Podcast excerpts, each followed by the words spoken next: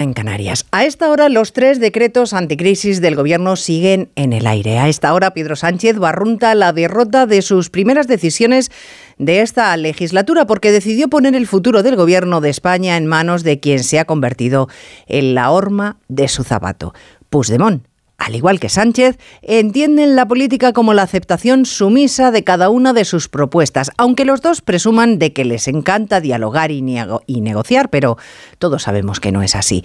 Uno impone las políticas que considera imprescindibles para mantenerse en Moncloa. Lo llama hacer de la necesidad virtud.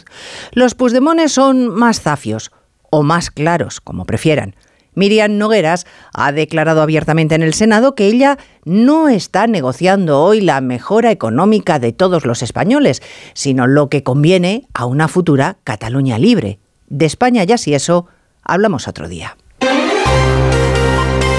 Onda Cero. Noticias Mediodía. Elena Gijón.